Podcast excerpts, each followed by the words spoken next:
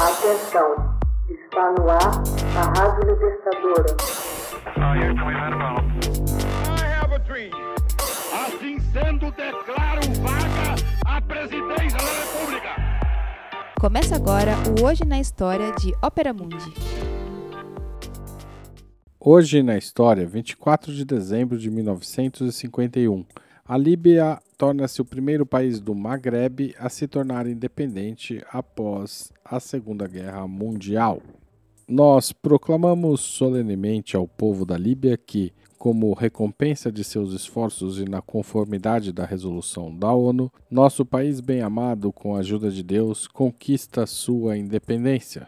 Essa declaração do rei Idris I, em 24 de dezembro de 1951, em Benghazi, fez da Líbia o primeiro país do Maghreb a se tornar independente após o fim da Segunda Guerra Mundial. Antiga colônia italiana, a Líbia foi ocupada depois da guerra pela Grã-Bretanha e pela França. Em 21 de novembro de 1949, a Assembleia Geral da ONU se pronunciou a favor da constituição de um Estado soberano, incluindo as províncias de Tripolitânia, da Cirenaica e de Fezzan, uma Assembleia Nacional, composta por deputados das três províncias, se reuniu em 1950 em Trípoli e designou Idris al-Senussi, chefe da poderosa dinastia Senussi, como soberano da nação.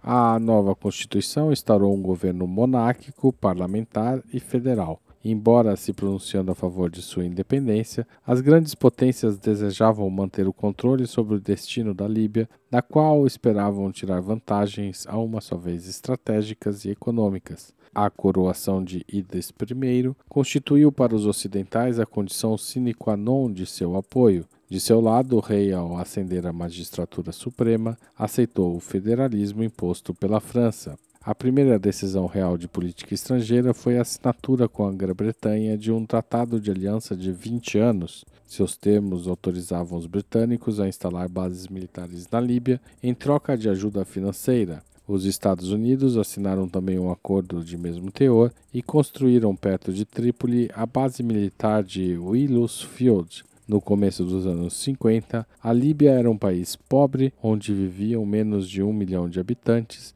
cujo desenvolvimento era tributário da ajuda das potências ocidentais. A declaração de independência da Líbia foi um acontecimento. Desde 1551, data de sua conquista pelos otomanos, o país sempre viveu sob dominação estrangeira. Em 1911, a Itália declarou guerra à Sublime Porta, designação corrente dada entre 1718 e 1922 ao governo do Império Otomano, e invadiu a Tripolitânia. Durante os subsequentes anos, os líbios opuseram uma forte resistência ao ocupante, mas a chegada ao poder de Mussolini endureceu a repressão.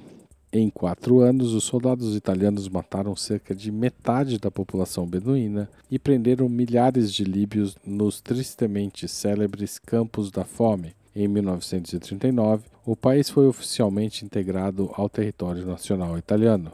Após 1951, a persistência da ingerência ocidental nos negócios internos do Reino Líbio Unido suscitou a cólera da população. Foi necessário esperar 1959 e a descoberta das primeiras jazidas de petróleo para que o país adquirisse uma aparência de independência econômica e ingressasse numa nova era. Em 1969, um grupo de oficiais comandados pelo coronel Muammar Gaddafi derrocou a monarquia para instaurar, no primeiro momento, uma república árabe e socialista. Em 2 de março de 1977, aquele que se fez chamar de Guia da Revolução proclamou o nascimento do Jamahiriya, Estado das Massas Árabe, popular e socialista.